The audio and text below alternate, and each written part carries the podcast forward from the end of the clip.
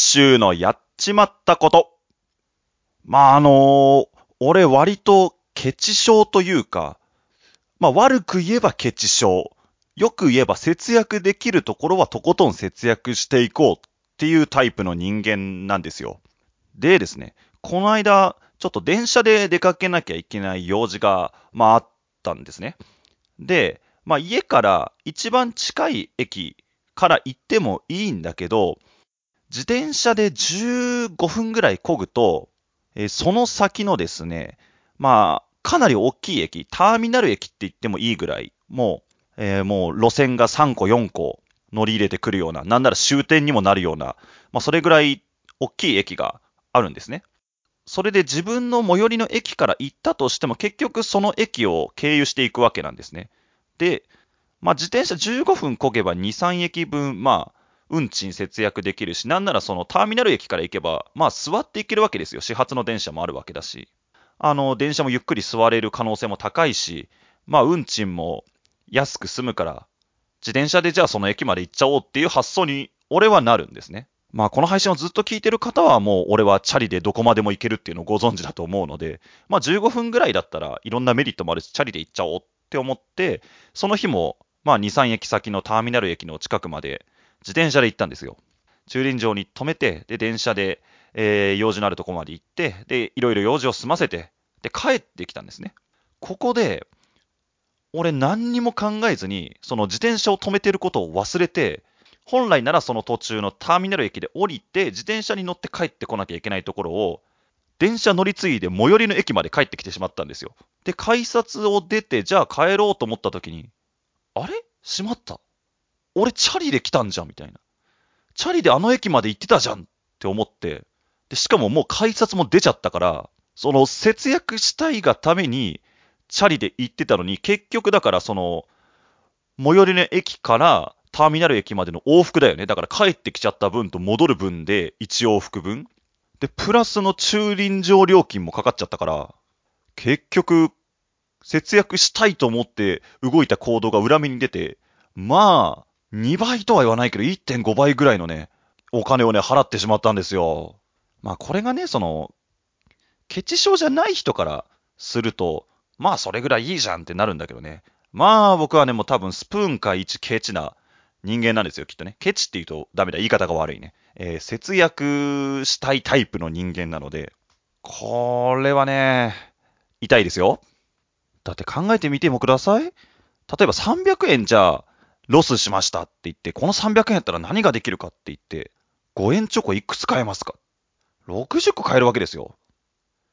まあ、実際5円チョコを60個も食わないけどさ、じゃあコンビニでお弁当いくつ買えますかって。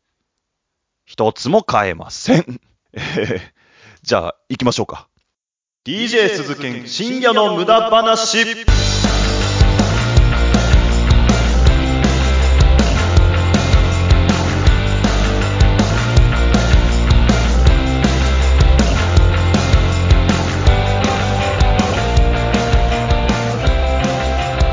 さあ、というわけで改めまして、鈴研でございます。最後までよろしくお願いいたします。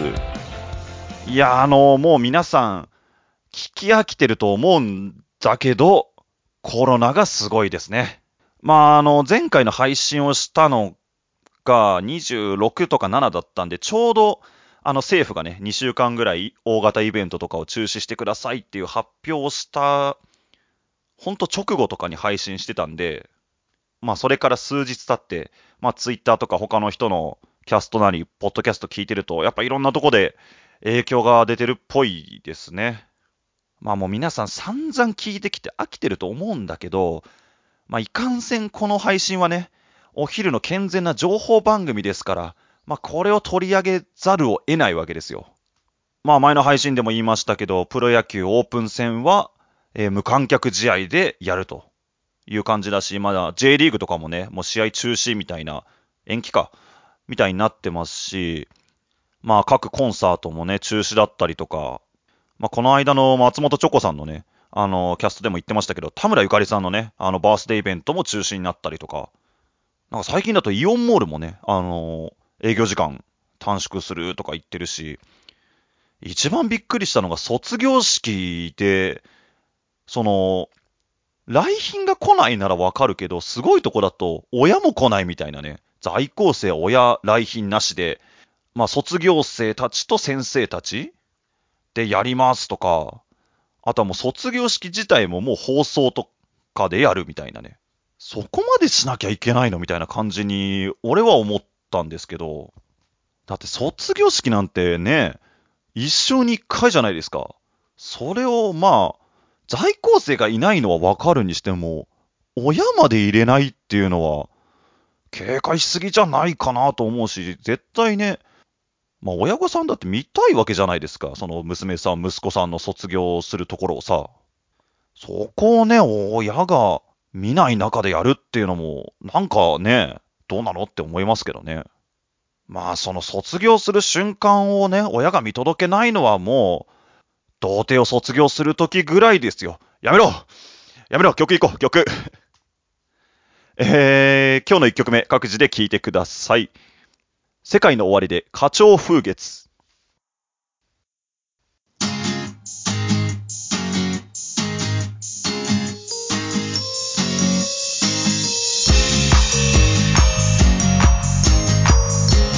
DJ 鈴研深夜の無駄話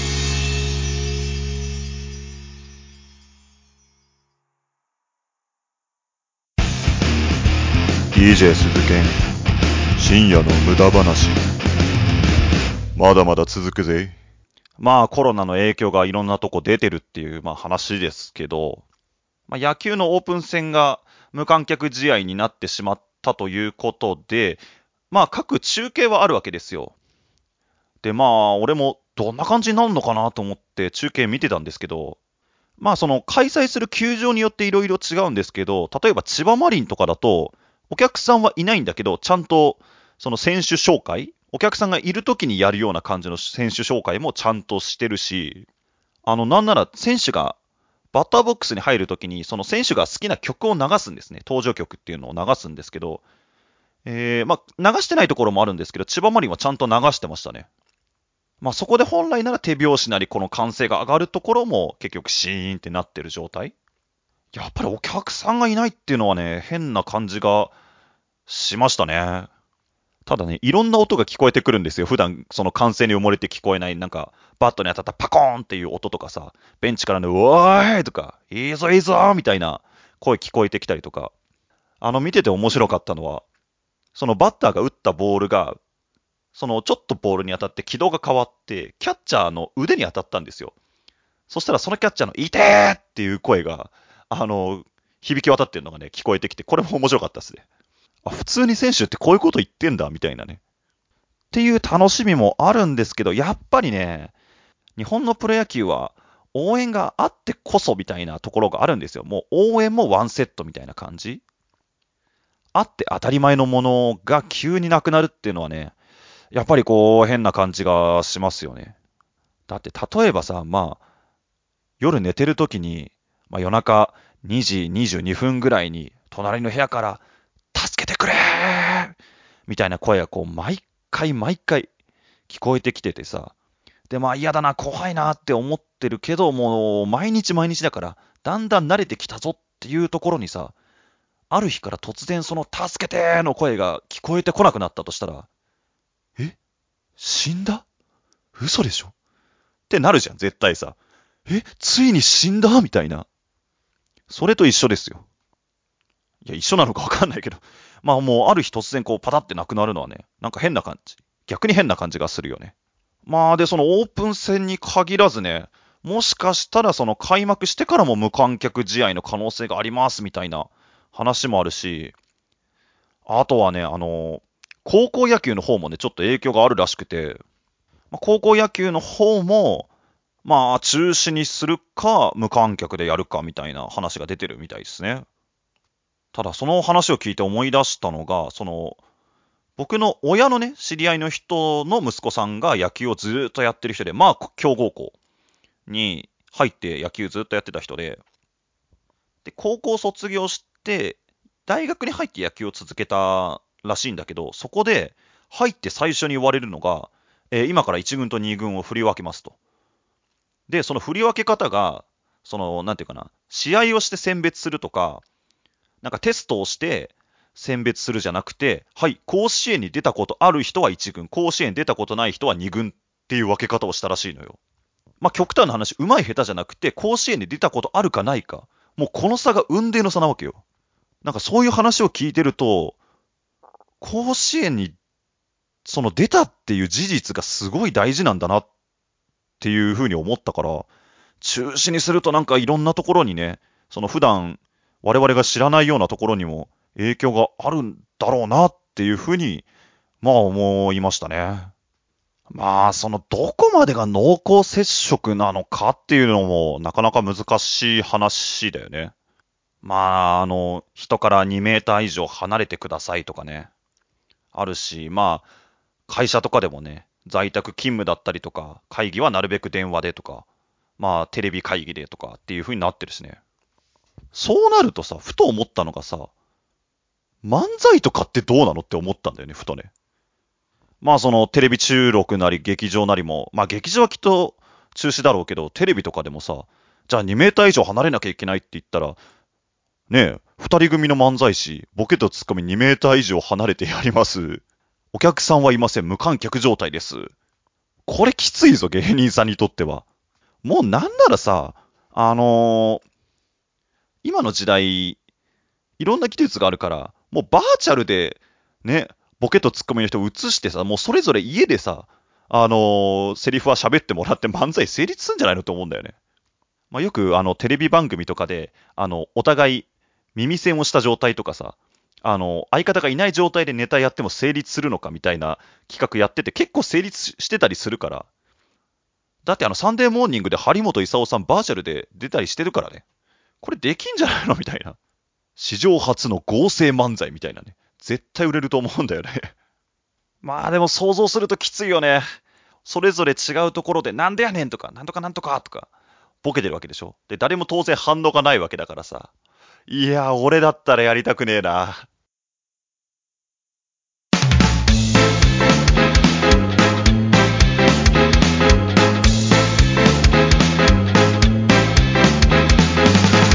DJ 鈴研深夜の無駄話。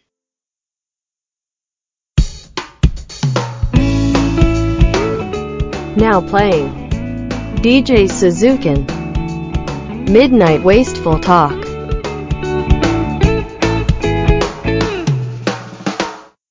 まあコロナじゃない話をじゃあすると、あのー、先週の土曜日かな。あの、再びのフットサル大会に参加してきまして、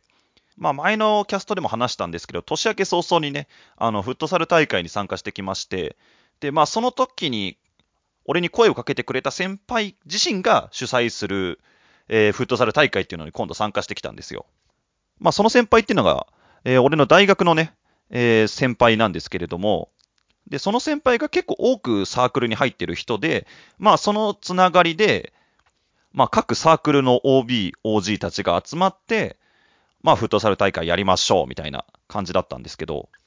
で、まあ、その、年明けのフットサル大会はもうマジでガチで、まあ、元プロ選手とか日本代表選手とかが参加してくるようなガチガチのね、ハードモードなフットサルだったんですけど、まあ今回のはね、みんなで楽しみましょうやみたいな感じのフットサル大会で、まあ平和だね。まあそのフットサル大会にも一緒にその年明けのガチモードのフットサル一緒に参加した人とも久しぶりに再会したりとかして、いやー今回は平和っすね、みたいな話してたんですよ。その前のキャストでも言ったんですけど、そのガチモードのフットサル大会参加した時は、俺がね、その糖質制限ダイエットを始めたばっかりの頃で、もう体がね、切り替わってなくて、まあ、すぐにスタミナ切れを起こす。さらには全然運動もしてないから、さらにスタミナもないし、みたいな感じで、まあ、とにかくね、立ってるのが精一杯みたいな感じだったんだけど、今回はね、もうあれから1ヶ月ぐらい経ってますから、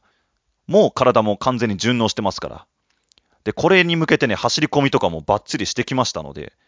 今回はね、まあ我ながらいいパフォーマンスが出せたと思ってるんですけど、ただね、実を言うといいパフォーマンスをしてるように見せてるだけで、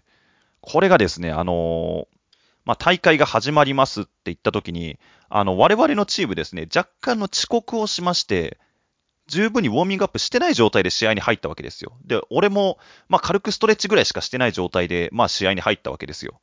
そしたらね、あの、開始早々に、ちょっとバランスを崩した時に、靴が脱げまして、それで地面が、まあ、ちょっと硬めの人工芝みたいな感じなんだけど、そこにこう、靴が脱げた状態で着地して、しかも勢いがついちゃってるから、こう、ズーってなったわけですよ。そこでね、足の裏の皮が若干むけてしまいまして、もう常に、いってーみたいな、そんな状態で走り回ってたんですよ。ただね、俺も昔サッカーやってたから、どのポジションにいればボールがもらいやすいかとか、シュート打ちやすいかっていうのはわかるから、こう全力で走ってるような感じで、いいとこにポジショニング取って、えーゴールだけ決めるっていうね、ちょっと美味しいことをやってたんだけど、えー結局その大会で得点を取りましてね。そうなんで、一番ゴール決めたんだよ。で、得点王には商品がありますって、閉会式で発表がありましてね。で、俺は何をもらえるんだろうって、すごいワクワクしてたんですよ。そしたらですね、この大会の独自ルールというものがありまして、あの女子が点を決めたら3倍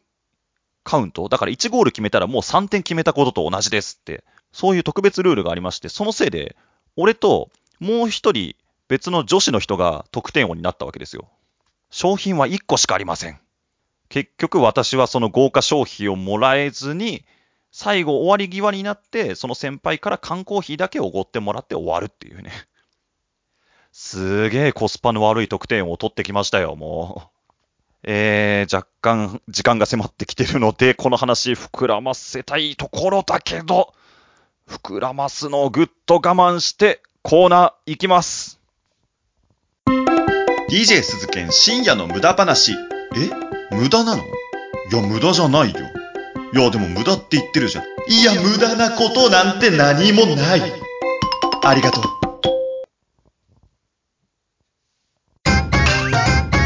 わっしょいわっしょい。わっしょいわっしょい。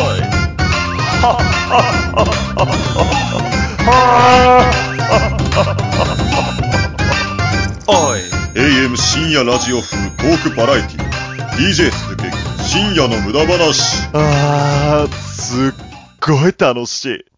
みんなで参加しようボイス大喜利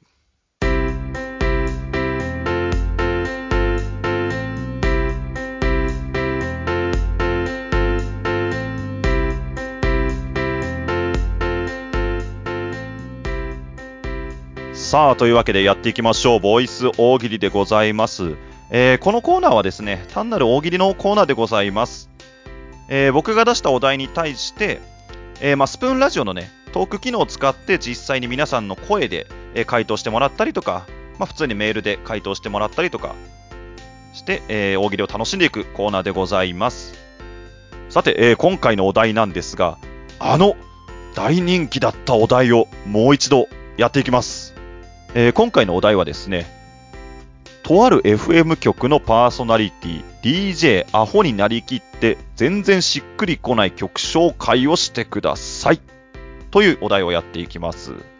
えー前の19回目かなんかの配信の時1回やったんですけど、これかなりね、あのー評判が良くてですね、えーもう1回やっていこうという感じですね。えーじゃあやっていきましょうか。えまずはですね、ご本人様の声を2つ紹介しますね。え2つとも同じ方が送ってくれたんですけど、えー皆さん DJ 秋勘さんという方ご存知ですかね？まあおしゃれなね、キャストを撮ってる方なんですけど、えーその方がね、もう本物のラジオ DJ みたいな感じで回答してくれております。えー紹介しますね。えーじゃあラジオネームからちゃんと紹介しましょう。まずは1個目。ラジオネーム DJ 秋勘さんの回答です。こちら。ペンネームカレピョン大好きさんからです。先日デートで彼の家に行くことになり彼のマンションのエレベーターに乗ったら彼が私の方をずっと見て微笑んでくれてたんです。とっても幸せでした。そんな彼になったつもりで気持ちを代弁した曲をかけてください。わかりました。それでは聴いていただきましょう。メンズ5で「平子来ましたね。い いいいですね。いいですね。まあ彼氏がじーっとこっちを見つめてくれて、まあ私すごい幸せ、愛されてるよって思ってたら実際はおめえ平行いだなっていうことだったっていうことですよね。いや、あの、本当にこの曲あんのかと思って、これ、空き缶さんが作ったんじゃないのって思って調べたんですけど、あるんですよ、こういう曲。えーメンズ5、ヘイコ来ましたねっていう、えー1994年にリリースされたらしいんですけど、いや、この曲を引っ張ってくるってすごいですね。いい曲知ってますよ。えーもう一個あります。えー同じくラジオネーム DJ 空き缶さん。回答こちら。オーマイリトルガールさんからメールをいただきました私は16歳の高校生ですがラジオで聞いた尾崎さんにドハマりしてしまい勉強中でも部活中でも尾崎さんの曲が頭から離れませんおすすめの尾崎さんの曲があったら教えてくださいお願いいたしますということですお答えしましょうそれでは聞いてくださいマリちゃんズで尾崎んちのババア あのね、空き缶さんが普通に大喜利が強くてびっくり。この回答すごいよ、本当に。で、この曲もね、あるんですよ、実際に。これも95年ぐらいにね、あの、発表された曲らしいんですけども。まあ、誰もね、尾崎豊の曲を紹介してくださいなんて一言も言ってないですからね。えーあの、オーマイリトルガールさんがリクエストした尾崎さんの曲ですから、まあ普通はね、尾崎豊なんでしょうけども、誰も尾崎豊の曲をね、教えてくださいなんて言ってないから、じゃあ尾崎さんちのババアでしょって。何も間違えてないから。いやー、いいな 面白いですね。えーぜひ他のコーナーにもね、投稿してほしいなって思いますね。えーじゃあ、ここからはメールでいただいた回答を、えー僕が紹介していきます。えーじゃあ行きましょう。ラジオネーム、メガネビーキさん。皆様、おはようございます。今日は雲一つない快晴で気温が15度近くまで上がるそうです。そんな晴れ渡る空を見上げながら聴きたい一曲。稲垣潤一でドラマティックレイン。いや違うだろ。違うだろ。もう雲一つなくてうわ今日はいい天気ってところで車のライトがじゃないだろ。えー、じゃあ続いていきましょうか。ラジオネームシーターさん。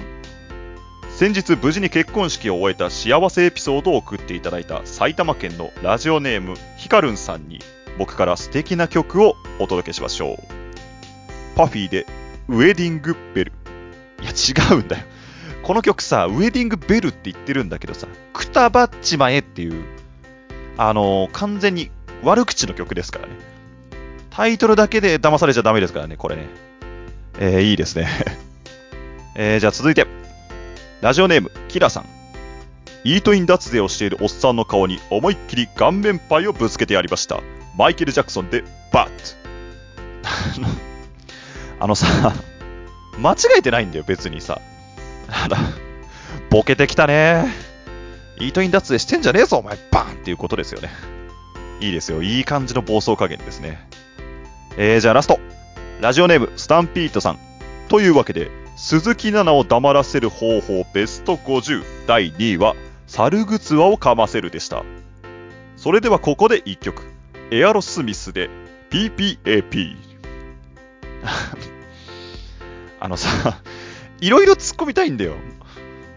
まずエアロスミスの PPAP はさ聞いてみたいよ。そこはまず違うし鈴木奈々を黙らせる方法ベスト50こういうコーナーがあるんですねで、第2位はサルグツアーをかませるということですね。第1位気になるな、これ。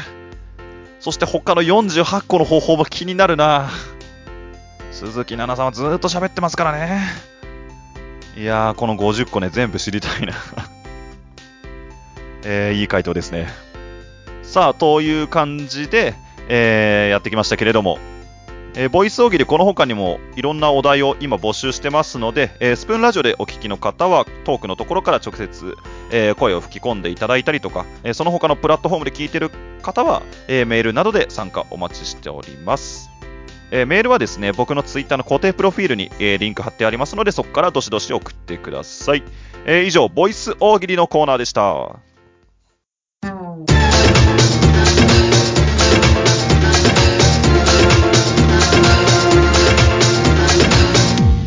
DJ 鈴研深夜の無駄話。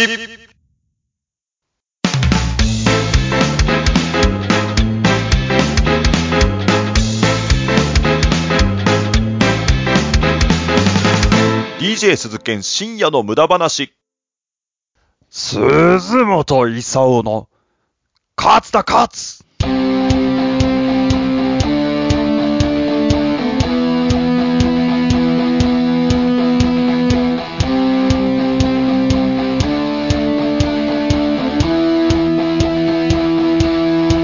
さあ、というわけで、鈴本勲の勝つだ勝のコーナーでございますけれども、えーこのコーナーはですね、えーリスナーの皆さんから送っていただいた、えー日常の不満とか、えこういうのってどうなの？みたいなエピソードをですね、え私がですね、あのサンデーモーニングの張本勲さんが勝つを入れるように、え鈴本勲になりきって、えー勝つを入れていくというコーナーでございます。ちょっと時間的に1個かな？今日は1個ですね。えー行きましょう。ラジオネーム、戦場の明けましておめでとう。ドラッグストアやコンビニでマスクやトイレットペーパーを爆買いしている人たちを鈴本勲さんはどう思いますか？という質問ですけれども。いや、これは勝つですよ。これは勝つですよ。そんなデマとかに騙されて、あれもこれもと自分勝手にね、物を買い占めるなんてこれは勝つですよ。第一ね、普段から走り込みと素振りをしっかりしておいて、コロナなんかに影響されない体を作っておけば、こんなことにはならずに済むんですよ。勝つだ勝つえー若干私の心の叫びも入っておりますが、えー皆さんですね、情報は正しいものだけを、えー取り入れてくださいね。えまあ、こんな感じでですね、え皆さんの日常の不満とか、これってどうなの？みたいなエピソードを、えーぜひぜひ送ってください、えーこちらの投稿もメールでお願いいたします。以上、鈴本勲の勝つだ勝つのコーナーでした。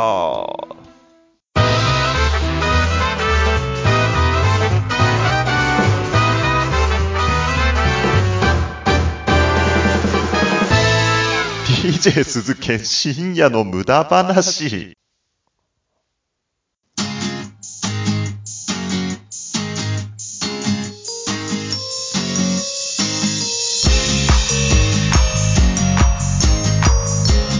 DJ 鈴研深夜の無駄話。